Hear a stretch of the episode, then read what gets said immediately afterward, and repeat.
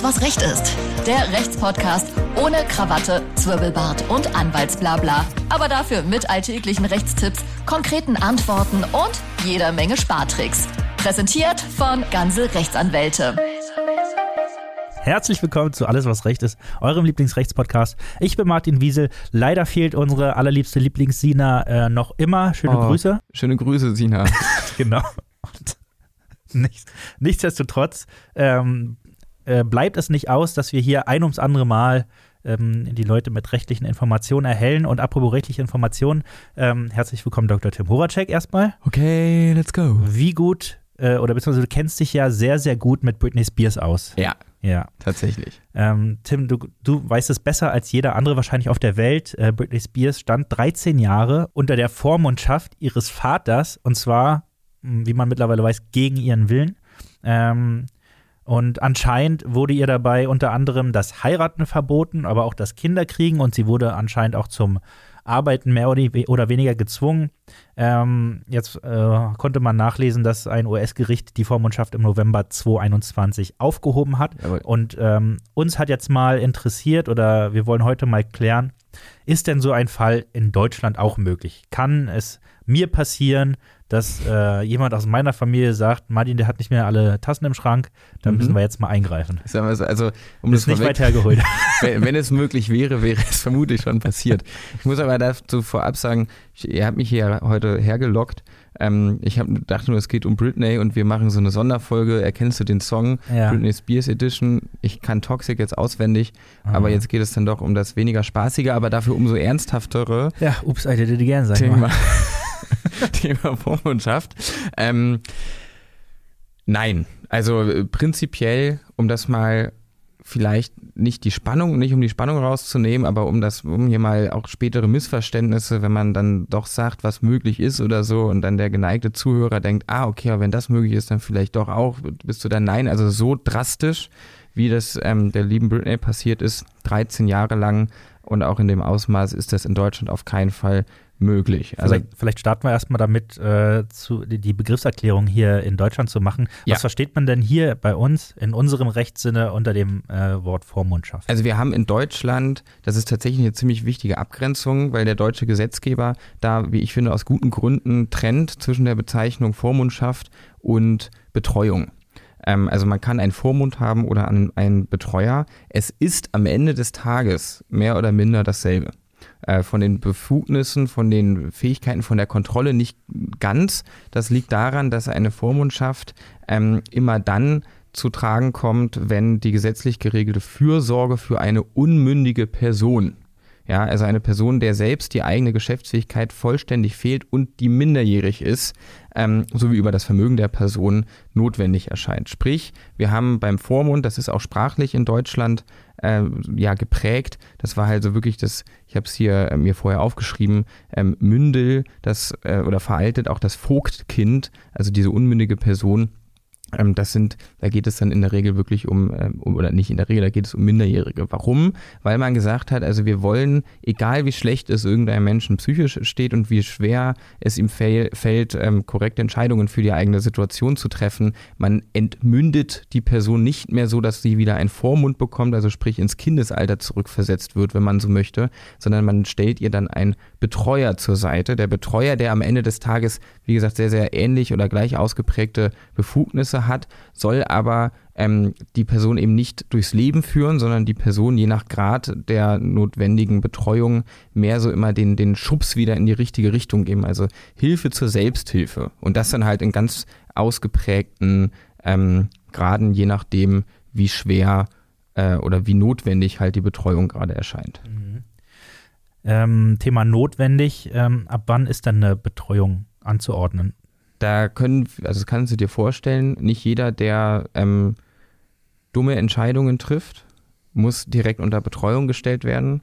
Ansonsten hätten wir wahrscheinlich für viele Bayern-Fans schon, schon, schon betreuungsnotwendigen Aufwand. Absolut. Ähm, nein, also die, weil wir in, in Deutschland und auch grundsätzlich erstmal ähm, auch das Recht haben, Unvernünftiges zu tun, auch das Recht haben, unser Leben so zu führen, wie es eigentlich vielleicht nicht die beste von verschiedenen möglichen Varianten ist, sind die Hürden für die rechtlichen Hürden für eine Betreuung ziemlich hoch. Also wir brauchen in jedem Fall immer, immer, immer ein ärztliches Gutachten, was die Betreuungsnotwendigkeit feststellt und anschließend ähm, brauchen wir auch natürlich erstmal eine Person, die die Betreuung übernimmt. Also das kann nicht ohne weiteres, nicht ausgeschlossen, aber das kann nicht ohne weiteres der Vater sein, wie bei Britney, mhm. der im Zweifel ganz offensichtlich auch eigene finanzielle und soziale Interessen verfolgt und äh, die Betreuung deswegen nicht im notwendig objektiven Maße gewährleistet. Wer kann denn alles Betreuer werden?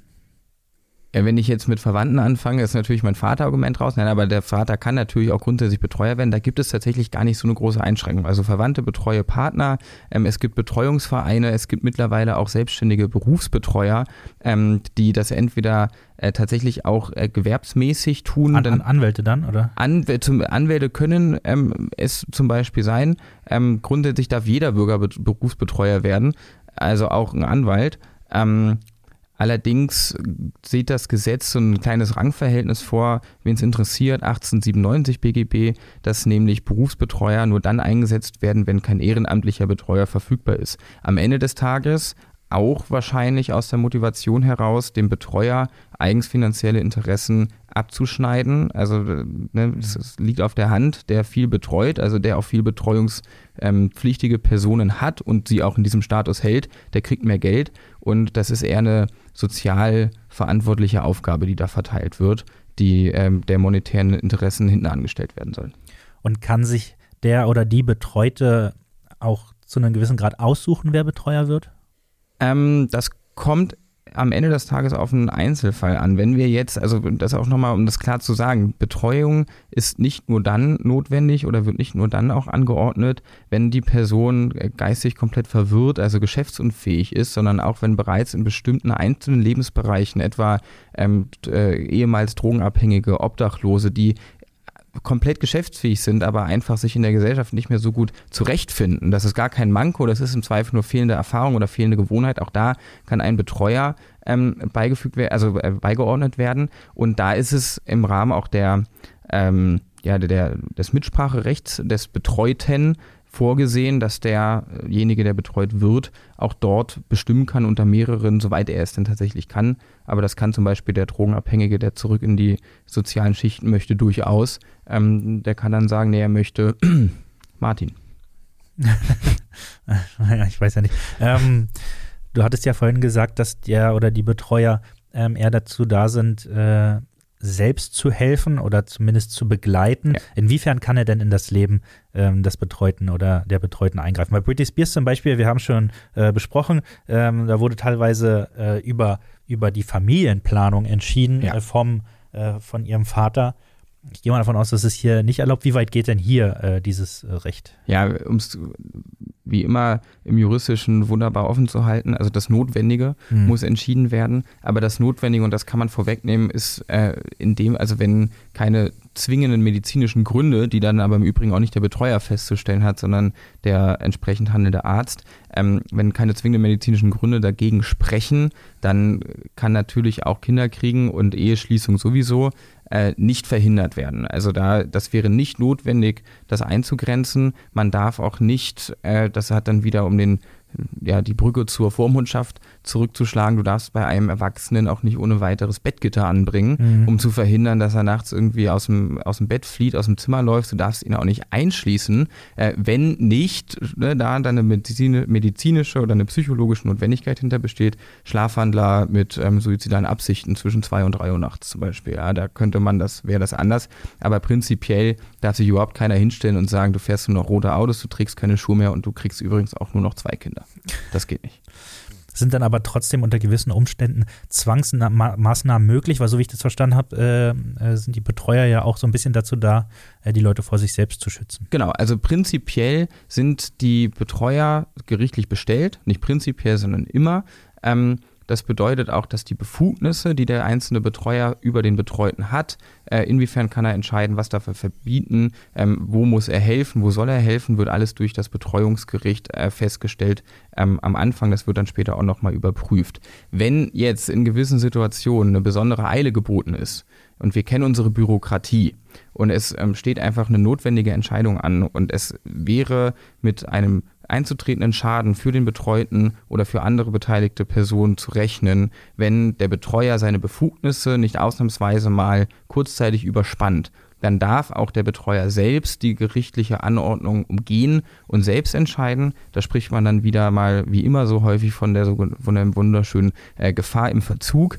Äh, dann kann also diese eine gewisse notwendige Zwangsmaßnahme auch ohne gerichtliche Genehmigung erfolgen. Ähm, die Genehmigung ist dann, auch da haben wir dann wieder die Kontrollfunktion der Judikative, aber im Nachgang vom Gericht zwingend einzuholen. Also der Betreuer darf sich, kann sich der gerichtlichen Kontrolle spätestens im Nachgang nie entziehen. Mhm. Und das ist gut so. Du hattest jetzt auch schon ein paar Mal das äh, Wort geschäftsfähig benutzt. A, kannst du einmal noch mal kurz sagen, äh, was genau das bedeutet? Und B, wenn ich einen Betreuer habe, bin ich dann automatisch äh, schon geschäftsunfähig oder äh, wie verhält sich das? Ja, also Geschäftsfähigkeit ähm, umschreibt die, die Möglichkeit, erstmal in Deutschland zum Beispiel Geschäfte einzugehen, Verträge zu schließen. Ja, ich gehe zum Bäcker, kaufe ein Brötchen, das geht nur, wenn ich geschäftsfähig bin. Sprich, wenn ich unerkannt geisteskrank bin, das ist ähm, eine geschäftsausschließende Erkrankung in dem Fall, äh, könnte ich meine Brötchen nie wirksam kaufen. Mhm. Ja, auch der nicht Volljährige ist erstmal nicht voll geschäftsfähig. Ähm, der Betreuer, der Betreute ist häufig nicht geschäftsfähig oder nur eingeschränkt geschäftsfähig. Es muss es aber nicht sein. Also gerade wieder unser äh, Resozialisierungsprojekt ähm, was ähm, dadurch eine Betreuung unterstützt werden soll, wieder seine Stellung in der Mitte der Gesellschaft zu finden, äh, ist mit Sicherheit voll geschäftsfähig, ähm, kann allerdings entsprechende Auflagen bekommen, dass er bestimmte Geschäfte nur tätigen kann, wenn er vorher mit dem Betreuer äh, gesprochen hat. Das hat allerdings keine Auswirkung auf seine Geschäftsfähigkeit im Außenverhältnis. Also wenn er sich jetzt bei Mediamarkt die PlayStation 5 kauft, muss Mediamarkt nicht fürchten, dass das zurückkommt, sondern ähm, das hat dann nur so eine ja, wie soll man sagen, eine, eine, in, einen inneren Vor Vorhalt. Also mhm. er muss es halt eigentlich genehmigen lassen. Dann ist ja noch eine andere Sache, wo man vielleicht dran zweifeln könnte, ob Betreute denn weiterhin wählen gehen dürfen. Ja, die Frage finde ich tatsächlich ziemlich interessant. Ähm, das Wahlrecht wird in Deutschland aufgrund seines enormen Stellungswerts unfassbar groß geschrieben. Nicht nur, weil es ein Substantiv ist, sondern weil es tatsächlich bei uns in der Demokratie ähm, mit der freien Wahl sowas von fest verankert ist, dass auch Menschen, auch mit, mit psychischem, seelischem Handicap prinzipiell, also jeder im Grundsatz wahlberechtigten Person, wird das Wahlrecht auch nicht entzogen. Wenn jetzt allerdings dieser Betreuungsbedarf ein derart großen, großes Ausmaß an Hilfebedürftigkeit erreicht hat, dass ähm, eigentlich nicht mehr anzunehmen ist, dass der oder diejenige, die davon betroffen ist, noch in der Lage ist, an der Wahl teilzunehmen. Also man kann wirklich sehr hinüber sein, ohne dass das jetzt irgendwie despektierlich gemeint sein soll. Äh, so wenn der letzte Gang oder wenn der Gang zur Wahlurne und die Überzeugungsbildung so ein bisschen ange noch, noch vorhanden ist, dann bleibt dein Wahlrecht. Und erst wenn diese letzte Schwelle genommen ist und dann man wirklich sagen kann, also das ist nicht mehr, das ist keine, das kann einfach keine werthaltige Stimme sein, weil ähm, ob das jetzt ein Wahlzettel ist oder ein Schmierzettel, das macht für denjenigen, der da gerade sitzt, keinen Unterschied. Dann wird das Wahlrecht erst ausgeschlossen, aber erst dann zum Glück. Mhm. Ich würde gerne noch einmal die Parallele zu unserer Freundin Britney ähm, schlagen. Da war es so, dass es eigentlich nicht wirklich eine gerichtliche Überprüfung gab. Ja. Also ähm, ihr Vater und ich glaube, ihr Anwalt hatte da auch irgendwie die Finger im Spiel, hatten da mehr oder weniger Narrenfreiheit. Ja. Ist das, ähm, wird der, der, Betreuer bei uns in Deutschland überprüft? Ja, äh, vollumfänglich. Ähm, das, also auf mehrere, also ja, und unter mehreren Aspekten. Zunächst, das hatte ich vorhin ja schon mal kurz angeschnitten, legt das Gericht die Befugnisse und die Pflichten des Betreuers ziemlich genau fest. In welchen Lebensbereichen darf in welchem Umfang eingegriffen werden und wo eben auch nicht. Und dann findet auch regelmäßig, also regelmäßig am Anfang nach einer recht kurzen Zeitspanne, später dauert es dann ein bisschen länger, eine Überprüfung statt. Aber, und das ist ganz wichtig, auch die betreuende Person hat insofern eine, Überprüf eine Überprüfungsmöglichkeit, als dass sie mögliche ich sag mal, Fehltritte, Fehlgänge, weil die betreuende Person, die sind ja, ist ja nicht so, dass die irgendwie nicht in der Lage sind zu verstehen, was um sie herum passiert. 99 Prozent der Fälle, behaupte ich mal, checken das schon ganz gut und nehmen die Hilfe dann auch dankend an. Ähm, aber und verstehen dann auch, wenn hier gerade die Befugnisse überspannt werden. Und die können das dann entsprechend auch bei Gericht anmelden und dann kommt es auch wieder zu einer Überprüfung. Und äh, wie gesagt, auch die bei Gefahr im Verzug selbst vorgenommene ähm, oder gerichtsentscheidungsersetzende Maßnahmen müssen im Nachgang immer genehmigt werden. Also das Kontrollnetz ist hier sehr engmaschig gestrickt. Hm. Wie lange dauert denn so eine Betreuung? Wird, sie, wird das vorher festgelegt? Ähm, ja, es gibt quasi so eine Art Probebetreuungszeitraum, wenn man so möchte. Also die Betreuung ist am Anfang immer erstmal nur ein halbes Jahr. Und nach einem halben Jahr, äh, das ist die sogenannte vorläufige Betreuung, überprüft der Betreuungsrichter, ob dann eine dauerhafte Betreuung angeordnet werden sollte. Und wenn diese dauerhafte Betreuung angeordnet wird, dann gibt es immer einen äh, Überprüfungstonus von sieben Jahre, nach nach denen dann immer wieder geguckt wird, muss das aufrechterhalten werden oder nicht. Natürlich auch immer in der Relation, wenn sich jetzt während den sieben Jahren für das Gericht ähm, Gründe oder Tatsachen aufdrängen, die die Betreuungspflicht entfallen lassen könnten, dann ist man natürlich nicht starr an diese sieben Jahre gebunden. Mhm. Und wenn ich als Betreuter jetzt nach einem Jahr äh, die Schnauze voll habe und sage, ich brauche das nicht, ich kann das selbst, ähm, kann ich das wieder ähm, rückgängig machen? Ähm, jein, das kommt darauf an. Also auch da gilt prinzipiell gegen den Willen ähm, eines volljährigen Betroffenen, der und auch wenn das Gericht sagt, doch, das wäre besser für dich. Gegen den Willen kann eine Betreuung nicht angeordnet werden. Das heißt, es ist wirklich diese Hilfe zur Selbsthilfe. Das ist auch nicht, du darfst jetzt nicht mehr, sondern das ist wirklich, wir unterstützen dich. Die Grenze auch da kann nur gezogen werden, wenn ähm, diese, die Betreuung ablehnende Willensäußerung äh, nicht mehr frei gebildet werden kann, aus welchen Gründen auch immer. Wirklich so eine Psychose, dass man da sitzt und keine Chance mehr hat, äh, irgendwie gerade auszudenken ähm, oder halt aber auch eine schwere Krankheit, die dich vielleicht nicht mehr in die Lage versetzt, äh, dich entsprechend da irgendwie noch entgegenstehen zu artikulieren. Ich gehe mal davon aus, das muss dann aber auch von, von irgendwie einem, einem Arzt oder sowas festgestellt werden. Exakt. Psychiatrie, erfahrener Facharzt, ähm, also da, auch da sind die Hürden wieder äh, recht hoch. Okay, super. Dann ähm, sind wir ja erstmal sicher und brauchen äh, uns nicht die Köpfe zu rasieren. Ähm, wir gehen jetzt trotzdem äh, auf die Suche nach einem Betreuer äh, für uns gegenseitig oder vielleicht betreuen wir uns auch einfach gegenseitig. Ja, das schön. Ja, bis dahin, äh, bis wir das geschafft haben, äh, hören wir uns auf jeden Fall nächste Woche wieder. Ähm, hoffentlich ist Sina dann auch wieder dabei. Sina, komm raus aus deinem Urlaub. Genau, Sina, komm raus. Äh, wir brauchen dich hier. Ähm, ist ganz schlimm, nur mit Martin. Ich fühle mich auch ein bisschen unwohl. Ähm, abonniert den Podcast, habt viel Spaß, äh, aber bleibt dabei trotzdem gesund und wir hören uns. Folgt Martin auf Insta. Unbedingt. Ciao, ciao. Tschüss. Alles, was Recht ist. Der Rechtspodcast von ganze Rechtsanwälte.